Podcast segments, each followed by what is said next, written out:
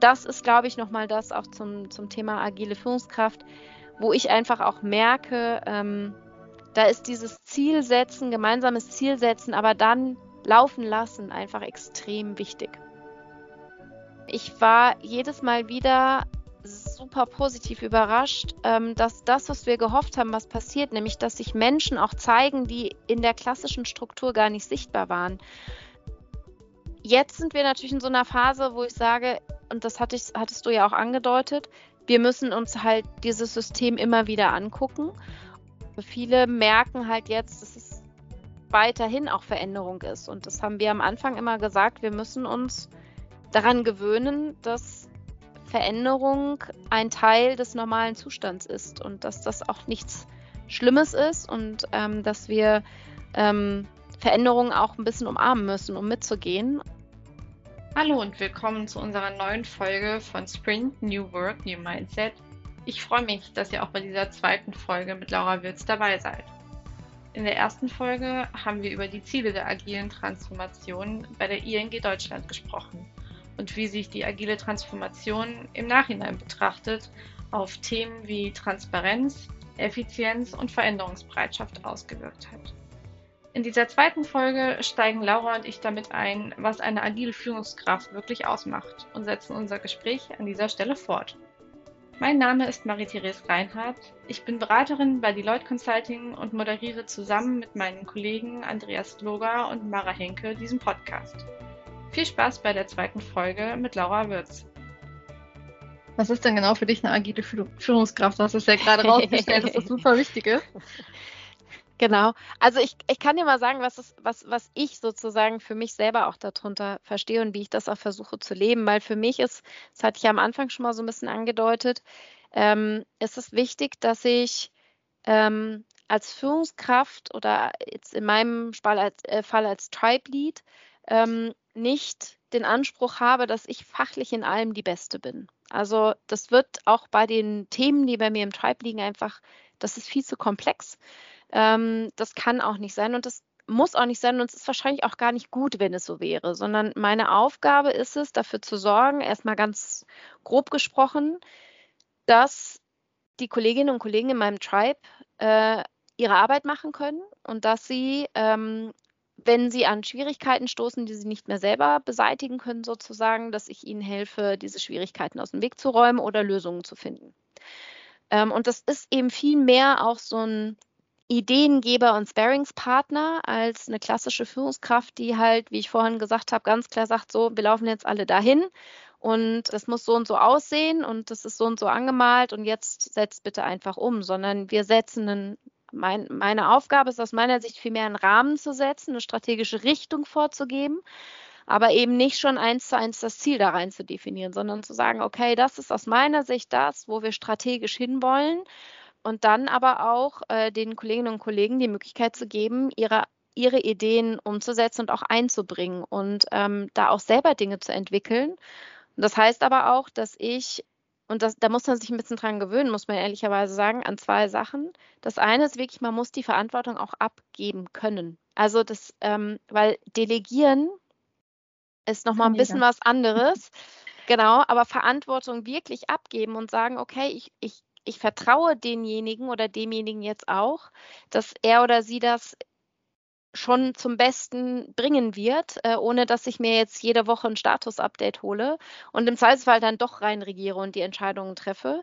Das ist was. Und ich glaube, das heißt aber auch im Übrigen, dass die Menschen auch in die Lage versetzt werden müssen, Verantwortung nehmen zu können. Also auch das ist auch ein Entwicklungsprozess für viele, ähm, weil Verantwortung nehmen können heißt ja auch Entscheidungen treffen können und äh, auch mit den Konsequenzen, auch wissend.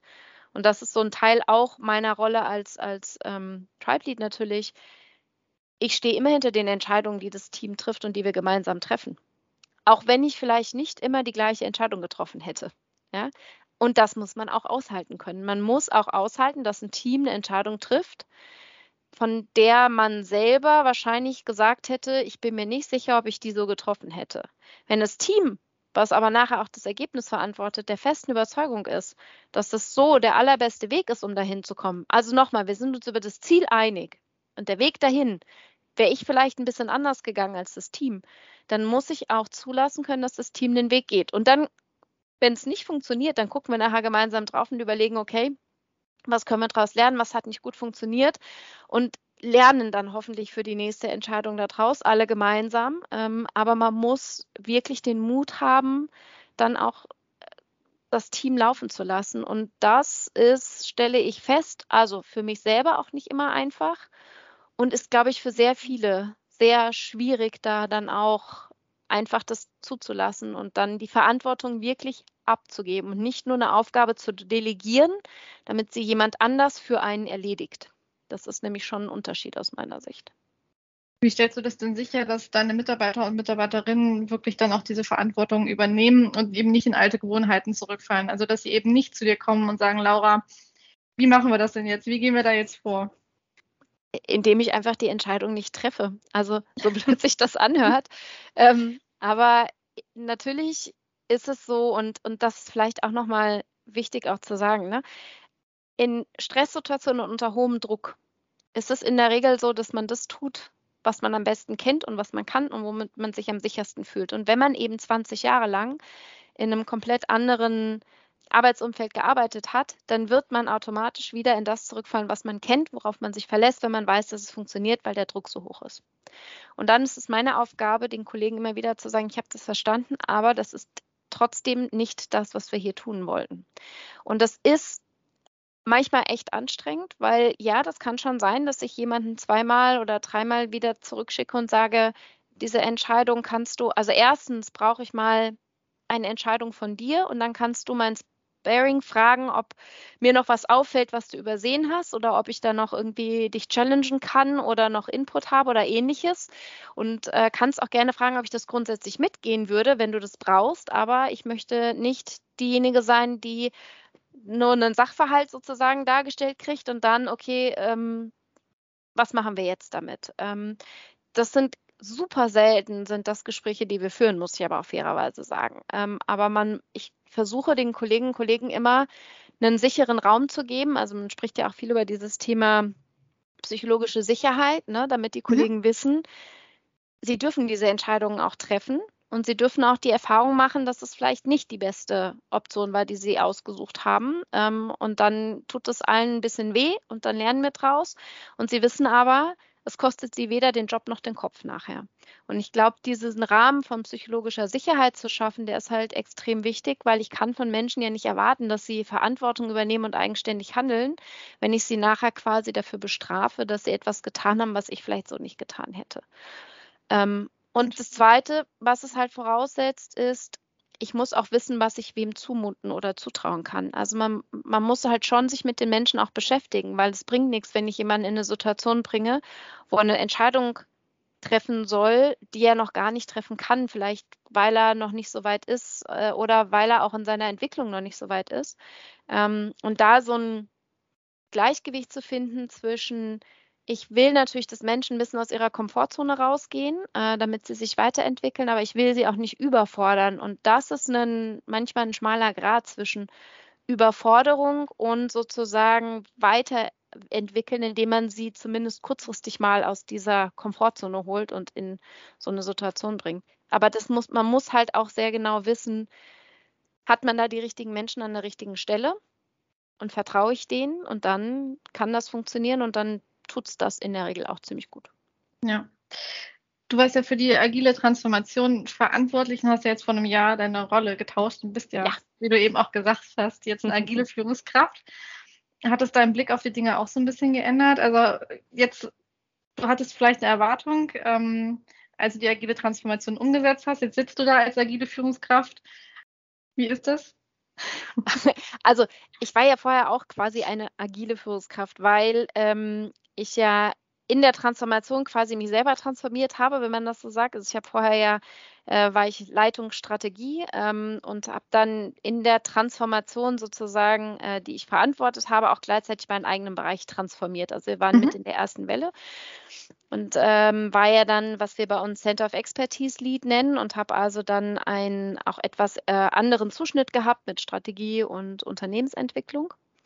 Und habe da aber eine bestimmte Arbeitsweise vor allen Dingen gehabt, weil wir haben kein Delivery gemacht, sondern wir haben natürlich aus Strategie heraus, wir haben auch Themen umgesetzt, aber wir haben natürlich eher projektbezogen gearbeitet. Bei mir waren auch die ganzen Kolleginnen und Kollegen, die Projektmanagement gemacht haben. Und wir haben eben sehr viel stärker als also in einem Expertenteam gearbeitet. Äh, wir hatten zum Beispiel überhaupt keine IT. Ähm, und das ist ein anderes Arbeiten, das ist auch ein anderes Arbeitsmodell. Das ist, was ich vorhin meinte, das ist einfach eine, eine andere Arbeitsstruktur, in der wir gearbeitet haben, weil das, was wir getan haben, auch was anderes ist. Wir haben eben mhm. keine Software produziert, ne, wenn man so will. Und mit dem Jobtausch ähm, mit, mit äh, meinem Vorgänger, mit dem Jürgen, der ja jetzt äh, der COE-Lead ist für Strategie, ähm, bin ich sozusagen aus der einen Arbeitsstruktur und dem einen äh, Arbeitsumfeld ähm, wo agiles Arbeiten einfach auch nochmal in der Ausführung was anderes hieß. Jetzt sozusagen in, wie ich immer sage, Hardcore Delivery gekommen, also in, in, äh, in äh, einen Tribe, der extrem viel Delivery-Themen hat, extrem viel Change auch macht und trotzdem natürlich kritische Infrastruktur betreibt, nämlich im Zahlungsverkehr, das hast du ja schon gesagt. Und ähm, das ist schon ein ganz anderes Arbeiten. Also von daher ist auch agile Führungskraft zu sein, glaube ich, ich bin ja deswegen kein anderer Mensch. Also so wie ich vorher geführt habe, führe ich jetzt auch, würde ich zumindest von mir behaupten. Vielleicht müsstest du meine Teams fragen, ob sie das auch so sehen. Aber so das, was mich grundsätzlich ausgemacht hat und äh, dass ich erstmal ne, Menschen vertraue, dass ich auch darauf vertraue, dass sie ihren Job gut machen, dass sie äh, am richtigen Ort sitzen, dass sie das Know-how haben. Das ist unabhängig davon, wo ich bin. Aber natürlich ist Delivery jetzt nochmal eine ganz andere Art zu arbeiten und deswegen auch eine andere Herausforderung, weil man ähm, einfach eine sehr hohe Schlagzahl hat, was mhm. sozusagen mhm. auch das Liefern angeht. Und, und das muss ich sagen, macht mir unglaublich viel Spaß, ist aber auch was ganz Neues, ist natürlich diese extreme Verzahnung von Business und IT.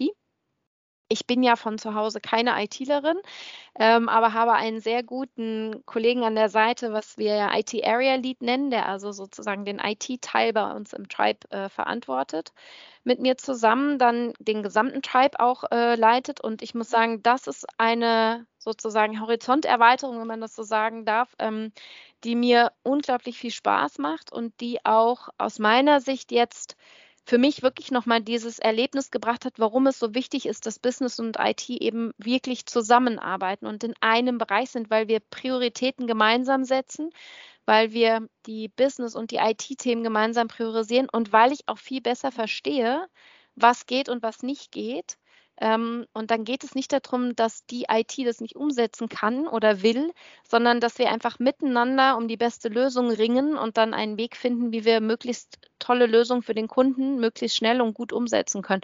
Und da muss ich sagen, bin ich der ganz festen Überzeugung, dass das uns um ein Vielfaches nach vorne gebracht hat mhm. im Vergleich zur alten Struktur. Und, und äh, das ist, glaube ich, nochmal das auch zum, zum Thema agile Führungskraft wo ich einfach auch merke, ähm, da ist dieses Zielsetzen, gemeinsames Zielsetzen, aber dann laufen lassen einfach extrem wichtig.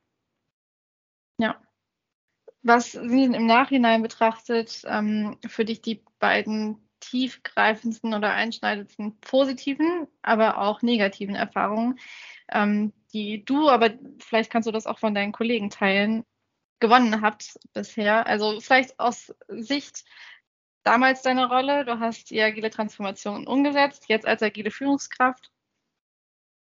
Also ich glaube, meine beiden, also das, das Positivste für mich ist das, was ich eben ja auch gesagt habe. Also dieses äh, Ineinandergreifen von Business und IT und auch dieses Verständnis füreinander mhm. zu entwickeln, ist etwas, was mich als Person, aber ich glaube auch äh, für die Kolleginnen und Kollegen nicht nur in meinem Tribe, sondern grundsätzlich in den Tribes und in den Einheiten sprechen zu können, dass das wirklich einen, einen großen Mehrwert gebracht hat äh, und äh, für jeden Einzelnen auch persönlich in der Entwicklung.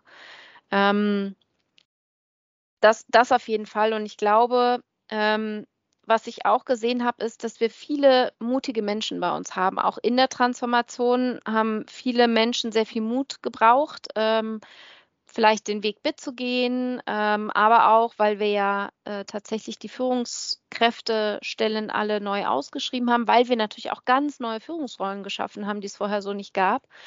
Und ähm, ich war jedes Mal wieder super positiv überrascht, ähm, dass das, was wir gehofft haben, was passiert, nämlich dass sich Menschen auch zeigen, die in der klassischen Struktur gar nicht sichtbar waren, ähm, dass das passiert und dass wir Menschen nochmal einen Raum aufmachen, sich auch jetzt äh, weiterzuentwickeln und in der neuen Umgebung mit diesen neuen äh, Mindset auch nochmal wirklich äh, Wege zu gehen. Und das muss ich sagen, das hat wirklich toll funktioniert. Also da sind ganz großartige Entwicklungen mehr rausgekommen äh, und Menschen, die sich auch auf, auf Rollen beworben haben, wo wir vielleicht am Anfang gar nicht gedacht haben, dass das passen könnte. Mhm. Ähm, und das finde ich, äh, ist wirklich auch ein sehr ein, eine sehr positive Sache. Die bringt aber natürlich auch, weil du ja gefragt hast, okay, was sind jetzt so vielleicht, ich weiß nicht, ob negativ, aber die eher schwierigen Dinge auch, die wir, genau. die Erfahrungen, die wir gemacht haben, ist natürlich, wenn du sowas machst, dann verlierst du auch immer Menschen. Weil entweder Menschen sagen, und das haben wir ja auch in der Transformation ganz offen auch immer gesagt, also ähm, wir wollen jeden mitnehmen und wir wollen auch, dass jeder mitgeht. Äh, wir, wir sind uns auch sicher, jeder kann mitgehen. Aber wenn jemand gar nicht will, dann werden wir einen Weg finden, dass er aussteigen kann. Und das haben natürlich ein paar Kollegen gemacht. Also es haben zum Glück nicht so super viele gemacht, aber natürlich haben es Kollegen gemacht. Und ähm, da sind natürlich auch viele gegangen, die einfach auch lange da waren und damit auch Wissensträger waren, ne? also ähm, für bestimmte Dinge. Und das, das ist das eine, ist einfach das Wissen dann vorhanden, dass vorhandenes Wissen verloren geht, dass man das aufbauen, wieder aufbauen muss, abfangen muss und ähnliches. Und es macht natürlich auch was mit den Menschen. Also ähm, wenn man halt eben sieht, dass Menschen, die lange dabei waren, die, die viel Erfahrung haben, dass die gehen, dann ist das immer auch was, was irgendwie für die Menschen, die ja bleiben, ähm, schwierig ist und erstmal auch vielleicht ein bisschen Angst macht. Und ich glaube, das ist was, ähm, da muss man oder da würde ich auch in einer, in einer sollte ich so eine Transformation nochmal machen, wahrscheinlich äh, nochmal stärker gucken, ob es, ich weiß nicht, ob es das gibt, aber ob es Möglichkeiten gibt, diesen Effekt äh, abzumildern. Nicht, dass weniger Leute gehen. Ich glaube immer noch, wenn jemand das nicht will, dann ist es auch okay. Dann bringt es auch nichts, jemanden da reinzuzwingen. Aber äh, da vielleicht äh, einen Weg zu finden, vielleicht doch noch ein, zwei, drei von den Kollegen zu überzeugen, dass es wert ist, das, den, den, den Mut aufzubringen und jetzt mitzugehen. Ähm, also das ist, glaube ich, sowas. Und ja, ich glaube, ich glaube, wir haben das nicht unterschätzt, wie viel, ähm, ich sag mal, Schmerzen man auch einer Organisation damit ähm, bereitet. Und ich, ich bin immer noch sehr froh, dass äh, insbesondere auch der Vorstand, aber auch alle anderen Kolleginnen und Kollegen ähm, trotz all dieser Schmerzen und natürlich auch dem, was wir gesehen haben und nach so einer Transformation, da geht immer, geht die Mitarbeiterzufriedenheit erstmal runter. Ähm, da gehen Service-Level runter, wenn man alle Menschen auf neue Rollen setzt und so weiter. Und ich bin sehr dankbar, dass der Vorstand da gesagt hat, er geht das mit und er hält es auch mit aus. Aber ich glaube, wir haben ein wenig unterschätzt, wie lange es doch dauert, auch solche, solche Schmerzen wieder so ein bisschen zu heilen. Ne? Und da würde ich vielleicht im, im, beim zweiten Mal im Nachgang auch etwas mehr äh, Aftercare quasi betreiben, also dafür zu sorgen, wir haben das getan, aber ich glaube nicht für den, nicht für die Mitarbeiter in ausreichendem Maße, Maße spürbar, weil so nach dieser Welle, die es ja immer ne, im Change ja auch dann gibt, äh, kommt halt irgendwann das Tal und da glaube ich, würde ich beim nächsten Mal auch mehr, ja, mehr Blick drauf legen, dass es vielleicht ähm, für die Kolleginnen und Kollegen dann doch etwas äh, dass sie etwas äh, besser da durch die, durch die Zeit danach kommen. Das, das ist jetzt wieder glaub, deutlich besser. Das sieht man auch an den Umfrageergebnissen. Ein Teil davon ist ja auch veröffentlicht. Das kann man ja auch sehen. Zumindest mhm. kann man ungefähr sehen, wie sich das so entwickelt. Und das ist auch deutlich besser und es wird auch besser. Und ich glaube auch, dass die Menschen einfach sich in diese neue Welt eingefunden haben. Aber da würde ich, glaube ich, beim nächsten Mal die Kolleginnen und Kollegen gerne besser begleiten können. Ja, Jetzt hast du meine nächste Frage schon vorweggenommen, aber vielleicht stattdessen. Ähm, wie ist denn das Feedback von den Mitarbeitern gewesen? Also du hast eben schon gesagt, das war zwischenzeitlich, ähm, sind die äh, sind die Umfrageergebnisse nicht so positiv gewesen, jetzt wird es besser. Mhm. Ähm, aber vielleicht hast du noch so einzelne Mitarbeiterstimmen, weil ich das auch ganz interessant finde, halt aus der Mitarbeitersicht oder Mitarbeiterinnen-Sicht nochmal zu sehen. Nee, also es gab ganz unterschiedlich. Ne? Es gab wirklich welche, mit denen ich gesprochen habe, die gesagt haben, ja, Laura, ich, ich bin mir sicher, dass das alles richtig und gut ist, aber das ist nichts für mich. Das ist mir zu. also, ne, ich arbeite jetzt so lange in dem Bereich und jetzt muss ich nochmal alles neu denken und das, was du da von mir möchtest. Und so, ich, ich, ich weiß, dass das richtig ist, ich glaube, dass das auch gut ist und aber ich will das nicht mehr. Und da, da gab es schon noch einige. Und das ist, ähm, also da sind viele auch geblieben. Ne? Man, je nachdem, wer auch dann irgendwie mit ihnen gesprochen hat und vielleicht auch nochmal geschafft hat, ihnen zu erklären, du weißt du, das geht uns allen bis zum gewissen Punkt so. Ne? Wir, wir wissen, wussten ja auch alle nicht, wie das jetzt genau wird nachher. Aber ähm, da gab es schon ein paar, die auch gesagt haben, boah, also ob sich das jetzt lohnt, dass du hier diesen riesen Aufriss zu machen und so und ist es das wirklich wert? Und das werden wahrscheinlich auch heute immer noch ein paar sagen, ne? Oh, ob sich das gelohnt hat, weiß ich nicht. Das hätte man auch einfach so lassen können, wie es war, war auch alles gut. Und das ist auch okay. Also die, die hat man immer, ähm, finde ich auch völlig fein. Ähm, ich glaube aber, wir haben dann doch einige davon überzeugen können, dass es früher auch nicht schlecht war. Das ist auch immer wichtig gewesen und ist mir auch wichtig. Es war ja früher gar nicht schlecht. Aber halt das, was wir früher gemacht haben, funktioniert halt heute nicht mehr so gut und dann muss man das halt anpassen. Und das haben ein paar auf der anderen Seite auch sehr positiv aufgefasst, ne? die halt gesagt haben, boah, ich bin jetzt hier schon so lange, ich finde es total cool, dass wir jetzt nochmal wirklich den Mut haben auch, den Ansatz zu gehen und was ganz Neues auszuprobieren. Und ich habe da mega Bock drauf und ich will das gerne machen. Und ähm, ich mache mal so ein Beispiel. Wir haben ja unsere Agile Coaches alle intern besetzt damals. Wir haben ja mhm. keine externen Agile Coaches dann genutzt. Ähm, und wir haben unglaublich viele Bewerber gehabt auf diesen Job, was man sich ja vorstellen muss. Also das war ein Job, den kannten die Kollegen im Zweifelsfall noch gar nicht genau, weil keiner von, also die meisten hatten halt nie mit einem Agile Coach gearbeitet. Es gab auch noch keine Führungskraft für den neuen Bereich. Das heißt, sie wussten auch gar nicht, an wen sie nachher mal äh, quasi, äh, für wen sie arbeiten oder äh, für wen wussten sie schon, aber nicht, äh, wer ihre Führungskraft sein wird. Und ähm, die der Rest der Organisationsstruktur existierte nicht, weil wir haben die Agile Coaches eben sehr früh schon besetzt, weil wir ja wussten, wir brauchen die dann nachher, wenn die anderen Bereiche kommen, damit die da mithelfen. Und die Tatsache, dass sich so viele, und ganz ehrlich, die kamen aus allen Bereichen, Abteilungen der Bank, also von wirklich Menschen aus dem Risikoumfeld hin zu Governance bis zu Wholesale Banking und ich weiß nicht was. Das fand ich super spannend, weil das Interessante war ja die Idee, die dahinter stand und das, was wir erreichen wollten, die hat die Menschen offensichtlich so getriggert, dass sie gesagt haben, also da, da will ich echt aktiv dran mitarbeiten. Und die Chance, die will ich jetzt auch ergreifen. Und das ist was, was ich ganz oft gehört habe und was ich ja vorher noch angedeutet habe, dass viele Kolleginnen und Kollegen sich in dem Moment gesagt haben, also je, was, wann, wenn nicht jetzt, ist die Chance, die Hand zu heben für solche Sachen oder wirklich auch nochmal neue Dinge auszuprobieren. Und es sind viele tatsächlich, die jetzt andere Sachen machen. Da sind vielleicht ein Teil noch von dem, was sie früher mal gemacht haben, aber viele haben tatsächlich gesagt, das ist jetzt eine tolle Gelegenheit, auch nochmal neu zu denken und neue Sachen zu machen. Ähm, und das, das hat man auch gehört. Ne? Ähm, jetzt sind wir natürlich in so einer Phase, wo ich sage, und das hatte ich, hattest du ja auch angedeutet, wir müssen uns halt dieses System immer wieder angucken. Und da gibt es natürlich jetzt auch Kolleginnen und Kollegen, die sagen, ja, also hm, ob das so funktioniert hat, ob es das wert war, ob das mit der Agilität so klappt und so, ne?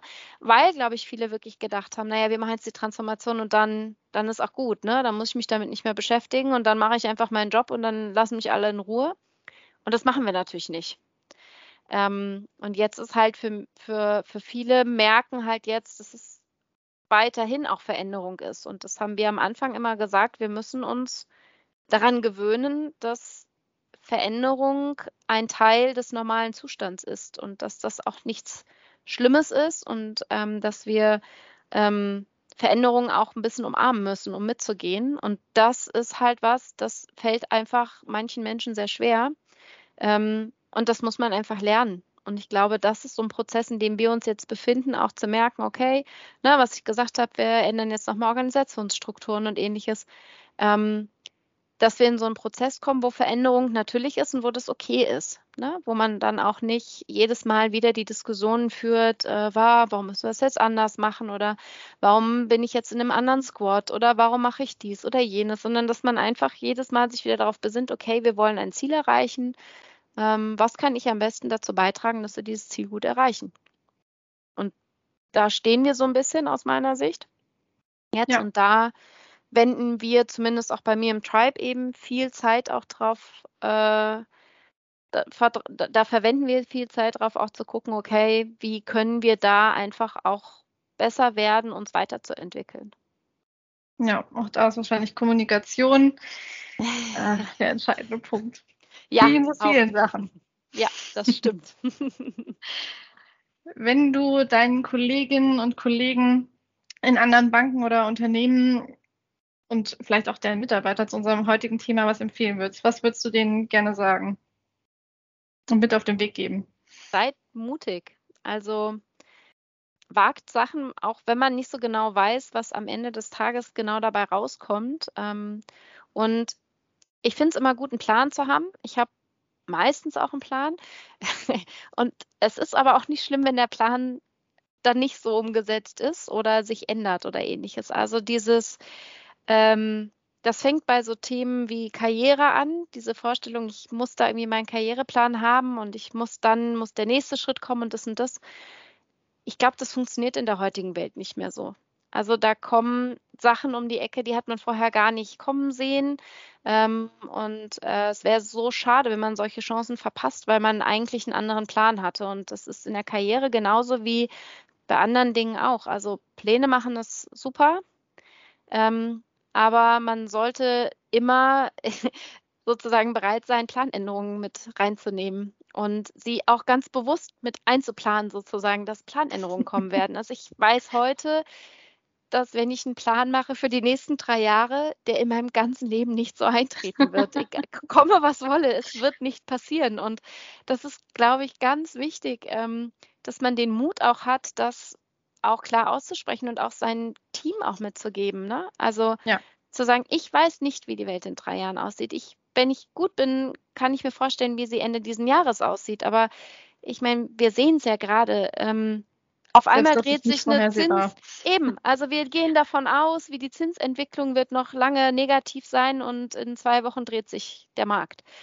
Das ist nur ein Beispiel davon, wie, wie volatil auch so eine Welt ist. Auch diese Thematik mit, mit Russland und der Ukraine. Also ähm, das sind alles Situationen, die wir immer grundsätzlich natürlich irgendwie in Betracht gezogen haben, aber die hat ja keiner eingeplant.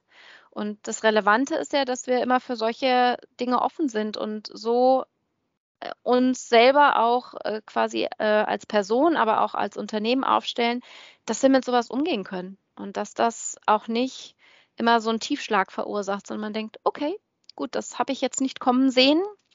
Das ändert meine, meine Annahmen, okay, wenn die An Annahmen neu sind ähm, was mache ich jetzt damit? Und äh, da ist Agilität zumindest, so wie ich das erlebe, auch bei uns, echt extrem wertvoll, weil es eben keine drei Jahrespläne mehr gibt, die sehr schwierig sind anzupassen, sondern weil ich genau solche Sachen relativ schnell einplanen kann.